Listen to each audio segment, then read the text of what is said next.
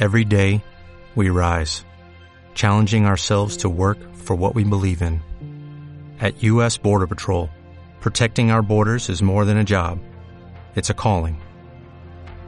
Agents answer the call, working together to keep our country and communities safe. If you are ready for a new mission, join U.S. Border Patrol and go beyond. Learn more at cbp.gov/careers. ¿Quieres especular en la bolsa de la mano de un profesional? Operativadax.com. Recibe al momento en tu móvil las compras y ventas que realiza Alberto Iturralde sobre el índice DAX. Nunca ha sido tan sencillo ganar en bolsa. Operativadax.com.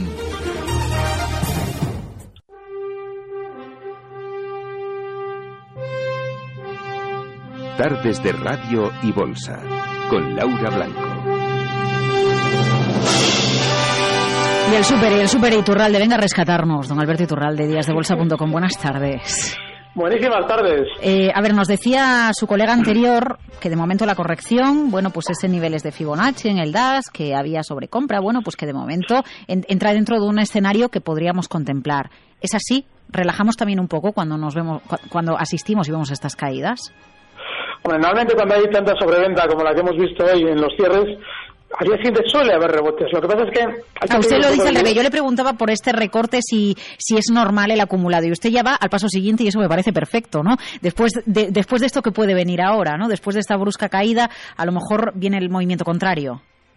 Sí, es que el, el sentimiento, fíjate, hoy ya nos están explicando por qué.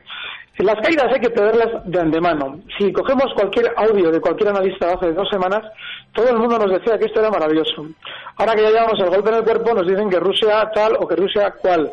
Vale, normalmente cuando nos dan la razón ya es cuando normalmente el mercado tiende a rebotar temporalmente. Pero no hay que perder esta visión que venimos comentando durante meses, de que están haciendo coincidir todas las publicaciones positivas de resultados, todos los dividendos, todas las declaraciones de políticos que nos dicen que estamos saliendo de una crisis, una salida de la crisis que nadie ve, salvo ellos, y lo están haciendo coincidir con techos de mercado más que probable, es decir, zonas del Santander, como hemos visto en la zona 8, hemos visto publicaciones de test de estrés positivos en 7,20, y hemos visto en Repsol que mientras el petróleo se desplomaba ya hace meses, intentaba seguir en zonas de 18 y medio a costa de contarnos que descubría nuevos pozos de petróleo o que iba seguramente a perforar cualquier otro lugar del mundo nuevo en el que iba a obtener grandes beneficios. Es decir, artificialmente intentaban mantener los precios arriba para poder vender ellos. Lo que sucede es que ahora el mercado cae porque ellos ya han hecho el negocio. Nos cuenten lo que nos cuenten de Rusia.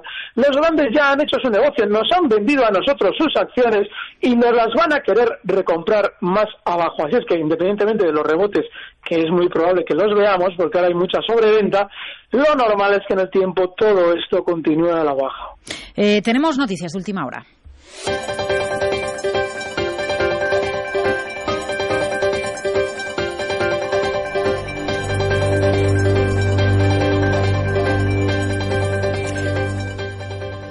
Noticias, informaciones de fuentes cercanas a la operación. Saben ustedes que estamos pendientes de si British Telecom le compra la división de móviles a O2 o a eh, Everything Everywhere. De hecho, eh, en el caso de O2, la división de móviles de Telefónica en el Reino Unido, César Alierta está allí eh, para ultimar estas, estas negociaciones. Bueno, pues las informaciones que nos están llegando a través de las agencias internacionales apuntan que BT optaría por negociar con EE, Everything Everywhere, y no con O2 de Telefónica. Son las últimas noticias que llegan al mercado. Thank you.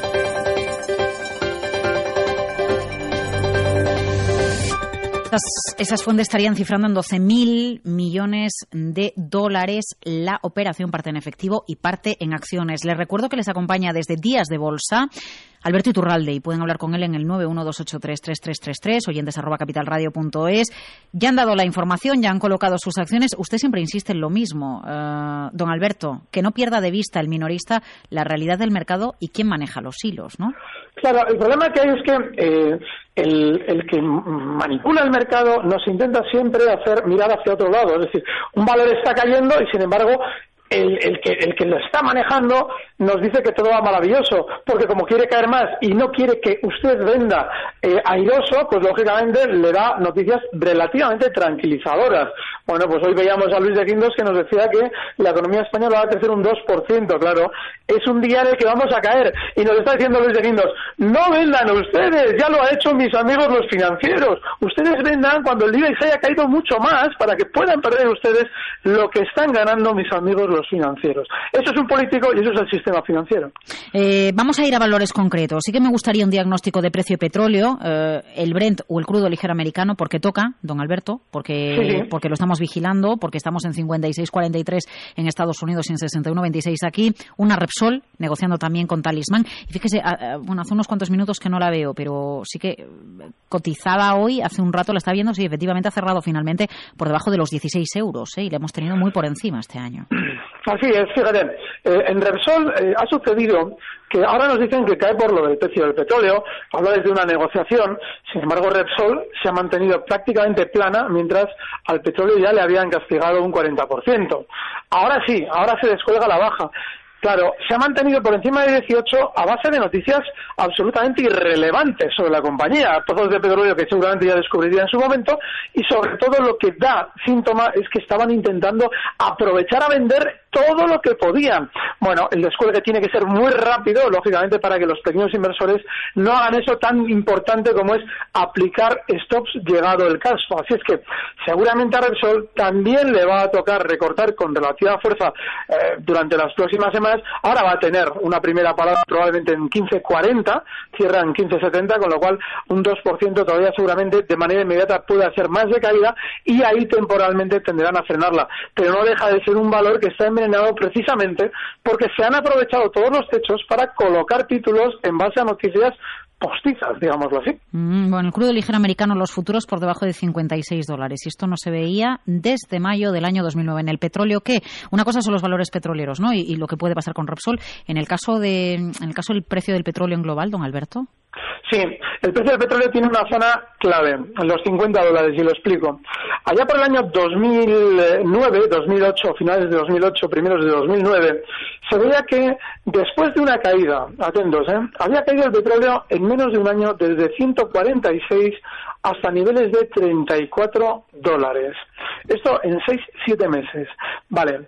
Ahora mismo, si miramos el gráfico, veremos que el giro al alza que se produjo desde 34 dólares tiene una figura de vuelta que comienza entre 50 dólares y esos mínimos en 34 dólares. Significa que ahí es donde seguramente los magnates del petróleo consiguieron recoger gran cantidad de contratos de petróleo a largo plazo y seguramente ahí es donde temporalmente van a frenar las caídas del petróleo. Es decir, si vemos durante estas semanas que continúa la sangría en el crudo hasta zonas de 50 dólares, lo lógico es que ahí tenga un rebote muy fuerte. De manera que especuladores del, oro negro, ojo ahí en los 50, que no nos pillen cortos porque seguramente rebotará. Y, antes de ir con las primeras dudas, eh, y voy enseguida con muchos correos electrónicos que tenemos aquí, con, con redes sociales también y, y con el teléfono 912833333. ¿Usted se la jugaría, Alberto, eh, a, que haya un rebote en el cortísimo plazo? Quiero decir, un mañana, un pasado, vamos ahí. Y por cierto, el DAX, también me gustaría que nos diera una fotografía de cómo lo ve. Sí, además has hecho la pregunta muy bien, porque dices, ¿se la jugaría? No, no me la jugaría, vamos, ni por asomo. Si estamos hablando de que probablemente tendamos a recortar en las próximas semanas y el IBEX está haciendo ese camino, por poner el ejemplo primero del índice español, pues no me la jugaría.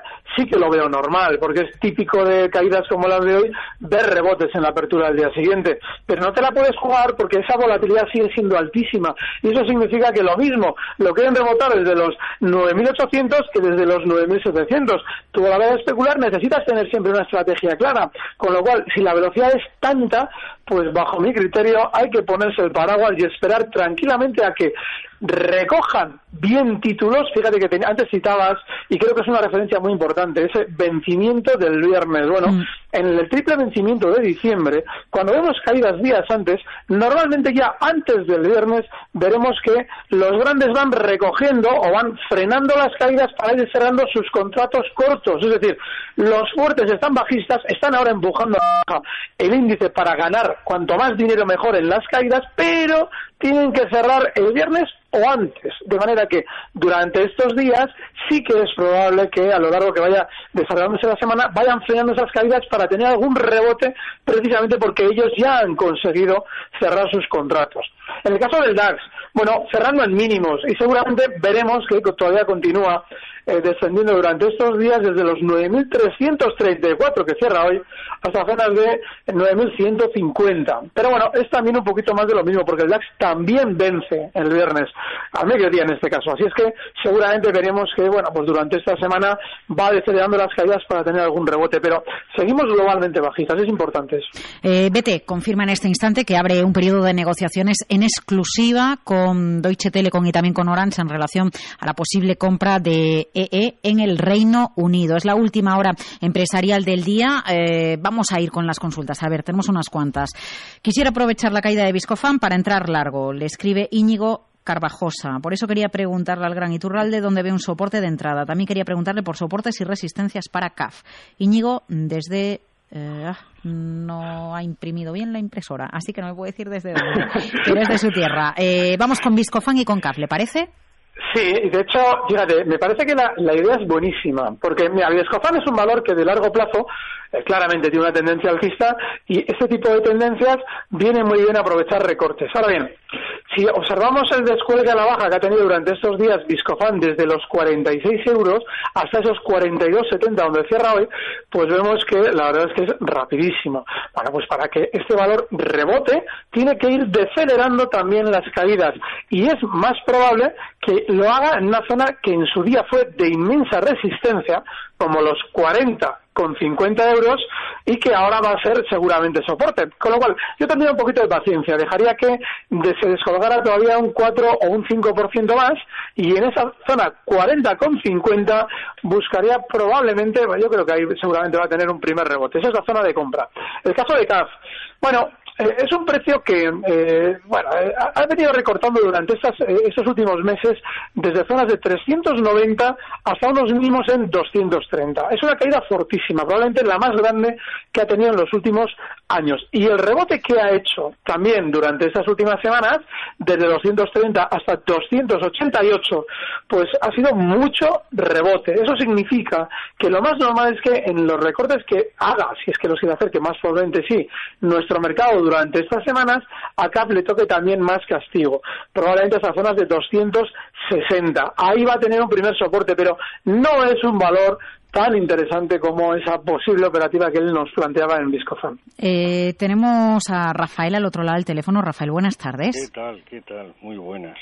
Buenas. Bueno, yo hará cosa de, de, no sé, me acuerdo ya, seis o siete semanas le hice la misma consulta, que fin, dónde, que fin, que, que, que, pensaba que iba a ser la bolsa y tal. Me, usted me comentó que iba a bajar de nuevo al, al, al, fin, bueno, incluso más de cómo estamos ahora, ¿no? Eh, hombre, me lo tomé un poco, sobre todo cuando llegó al 10.900, pues la verdad no, no, pues, en fin, me asusté un poco pensando que, que ese, ese que ese, eh, esa bajada que usted anunció, pues no se ha producido. Pero bueno, ahora ya estamos ahí ¿Y dónde cree que puede pagar? Lo digo para comprar algo. Y también eh, la pregunta sería qué puede ser interesante comprar en las próximas semanas. Eh, tal y como está la bolsa, el famoso rally de Navidad se va a tomar castañas, ¿no? No, no, no, no, no, no, no, no tomo las castañas porque Laura ya lo comentaba en su día. Fíjate, hace unas, una, por la radio, ¿eh? Muy bien. Gracias, Rafael. Hace, hace dos meses, cuando se rumoreaba que igual AENA salía a bolsa, mm. yo te decía, Laura, atenta a cuándo nos dicen que va a salir. Y nos dijeron que iba a salir a mediados de noviembre. Mm. Entonces, eh, yo te decía, vale, si nos dicen que van a salir a mediados de noviembre, seguramente es porque ellos prevén que el techo de mercado antes de final de año va a ser a, mediados de noviembre. Entonces, pues en blanco y en botella. Si ellos dijeron que igual salían a mediados de noviembre, 20 días más, que es el tiempo que se tarda en sacar a bolsa una compañía, estamos hablando ya del 5 de diciembre. Bueno, pues justo el máximo de 10.900 en IBEX ha sido el 5 de diciembre. Con lo cual, el rally de fin de año se nos adelantó, como tú ya de alguna manera intuías cuando aquello. Me decía, bueno, puede ser que efectivamente se produzca antes de tiempo. Pues sí. De hecho, estamos todos esperando un rally y cuando estamos todos esperando algo, precisamente no se produce. Ahora bien, yo creo que lo ideal es o bien mantenernos al margen del mercado a la hora de comprar, o bien buscar los valores que hemos insistido en alguna ocasión que son especialmente discretos. Fíjate, Logista. Logista es de los pocos valores del mercado español que durante estos días está funcionando fenomenal. Empezamos a hablar de ella en 14.20. La tenemos ya por encima de 16 euros. Durante el día de hoy está en 16.12 cerrando. Así es que bueno, solamente las excepciones tienen que estar en nuestra cartera. Mientras tanto, hay que dejar al mercado que purgue, porque ha habido una colocación masiva de títulos por parte de los grandes durante estas semanas. Eh, a ver, más consultas que nos llegan. Por ejemplo, José Raúl eh, Pérez le pide un análisis del Banco Popular. Tenemos también a Miguel Ángel Álvarez Rubio, una ayuda. Bueno, este, este email es, es muy largo. A ver, ah, Alberto, no sé si puede responderme. Me gustaría empezar a operar con CFDs, pero no me decido por ningún proveedor de estos servicios. ¿Usted me recomienda alguno de fiar en España o en Europa? Da algunos nombres. ¿Quiere meterse ahí, eh, Alberto? No, no, no, no, no, me puedo meter ahí. Vale. En los CFDs no. digo sobre casas concretas o brokers concretos no puedo hablar. Pero sobre Banco Popular sí que hay que vigilar muy de cerca la zona 4 con el 0,8, en donde ha cerrado hoy. Si tenemos en cuenta que justo esos han sido los mínimos a mediados de noviembre y que también fueron los mínimos en el mes de agosto, pues ojo, porque ya si nos va cerrando por debajo durante la sesión de mañana, seguramente sería una señal fenomenal para plantearse sobre todo salidas. Entradas en el Banco Popular, yo personalmente solo me las podría plantear en zonas de 3,40, es decir, tendría que caer mucho para que yo me plantease una caída, o sea, perdón, una compra. Pero bueno, no es un precio tampoco que debamos tener en cartera del Popular. Eh, Rafa Tavares, buenas tardes. Reitero una consulta que el pasado viernes no llegó a tiempo para el señor Iturralde para que me pueda ofrecer su autorizada visión de mercado. Me gustaría recabar opinión acerca de valores medium cap que han sufrido un gran castigo en los últimos meses y que en su caso parece haber estado haciendo suelo. Eh, a ver, eh, uno CAF y el otro MDF. A ver, eh, despéjeme usted MDF.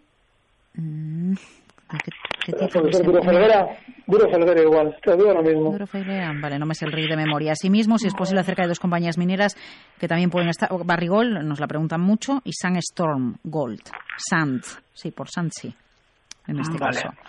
Estoy aquí con MDF localizándola, sí, es Duro Felguera.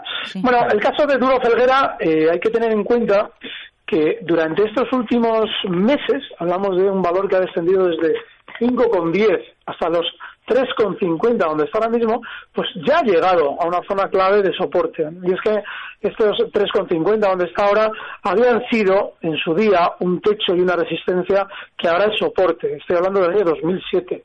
Vale, eh, si queremos jugarnos la enduro felguera puede ser un buen momento. Ahora bien, es vital que en cualquier posición que vayamos a abrir en el lado alcista, lo del stop ya sea absolutamente sagrado. Y en este valor tiene que estar justo en los tres con 30. A la hora de ver rebotes podríamos fijar un objetivo alcista justo en la zona 4. Pero digo lo del stop fundamental porque seguimos mirando hacia arriba, es decir, seguimos eh, buscando qué comprar sin plantearnos que quizás lo que debíamos es eh, tener habilitada una operativa bajista para también aprovechar eh, los cortos y las caídas del mercado. Pero bueno, esta zona 3,30, eh, muy importante en el caso de Duro Felguera.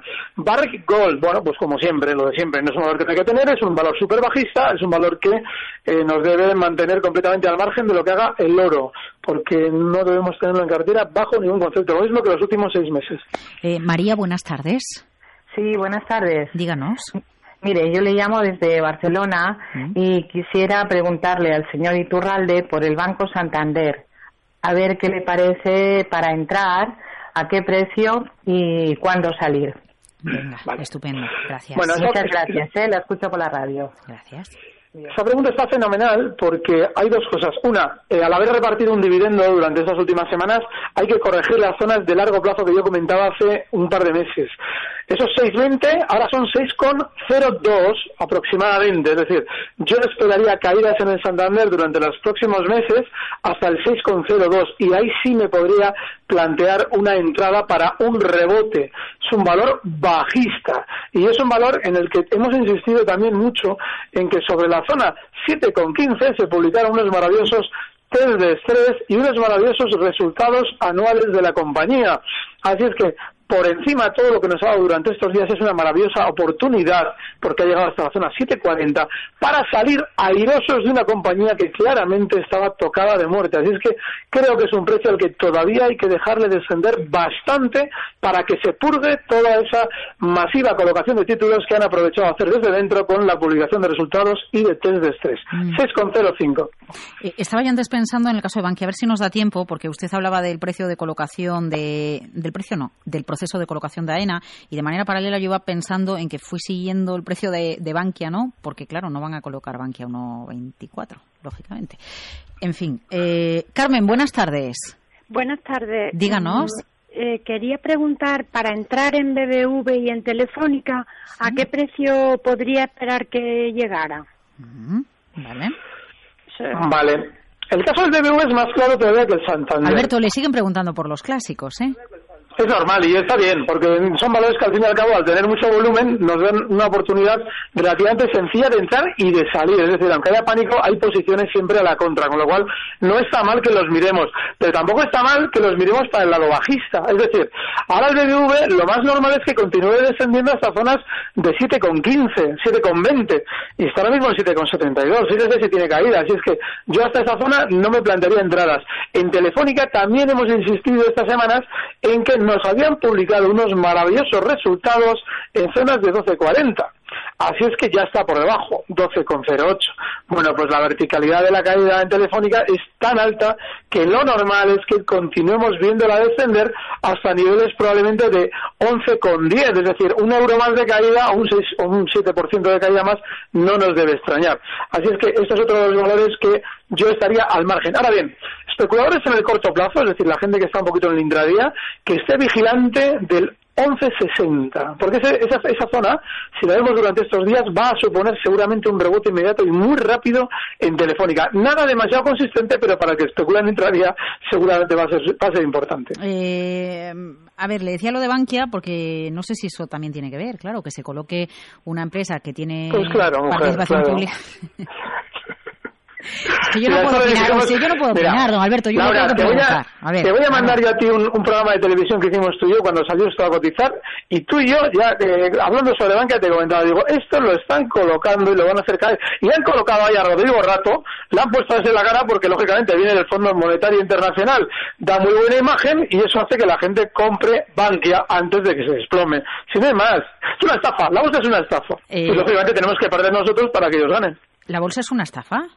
Sí, claro, tiene que ser una estafa. Es, decir, es, un, es un casino montado por una, una, oligarquía financiera de gran poder en el que ellos ponen la ruleta y las cartas y lógicamente están trucadas a su favor. Tiene que ser así. Una oligarquía del gran poder donde las cartas. No, no, no, una, oligarquía, una oligarquía financiera, es decir, eh, una oligarquía es un grupo de poder que lógicamente pues pues los botín todo ese tipo de familias relacionadas con la banca son los que manejan esto. Y lógicamente tienen que detraer el dinero de los ilusos especuladores que en un momento determinado creen en que en esas bonanzas ¿eh? y en esos movimientos siempre al revés. Es lógico. La bolsa es un engaño si no no, sería un negocio. No sé si está haciendo usted hoy amigos o enemigos. A ver tenemos 30 segundos más con don Alberto. Alex buenas tardes. Sí buenas tardes Mira, me gustaría preguntar rápidamente al señor de Pura Almiral, porque he entrado a 11.70 y Pursasir.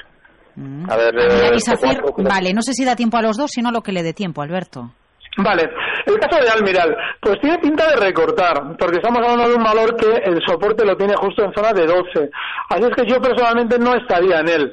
Eh, es un precio que ha frenado las subidas justo en 14 también, en las últimas eh, sesiones, y eso es una zona clave eh, en la que tenía que frenar y lo ha hecho, con lo cual es un valor que yo creo que está más de vuelta a la baja hasta esa zona 12 que alcista.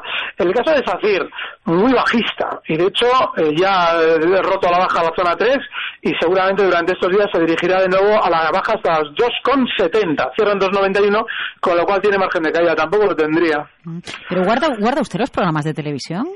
Claro, para precisamente si en algún momento determinado alguien nos pregunta, poder demostrar lo que decíamos entonces. Y de hecho, yo sé que no gano nada de ningún amigo, pero es que si, estuviéramos remando a favor del poder, pues lógicamente estaríamos engañando a la gente. Y en eso no debemos participar. Hay que estar un poquito ayudando, más que eh, remando en favor de los que ya lo tienen. Eh, me gusta esa filosofía y me gusta que usted esté todas las semanas con Capital Radio, los viernes con Luis Vicente Muñoz y los lunes por la tarde con servidora Don Alberto, que que esta es su radio, que esta es su casa. Muchas gracias. ¿eh? Muy feliz de día. Un fuerte abrazo, Laura. Recibe al momento las operaciones de Alberto Iturralde vía SMS en tu móvil. Operativa DAX.com.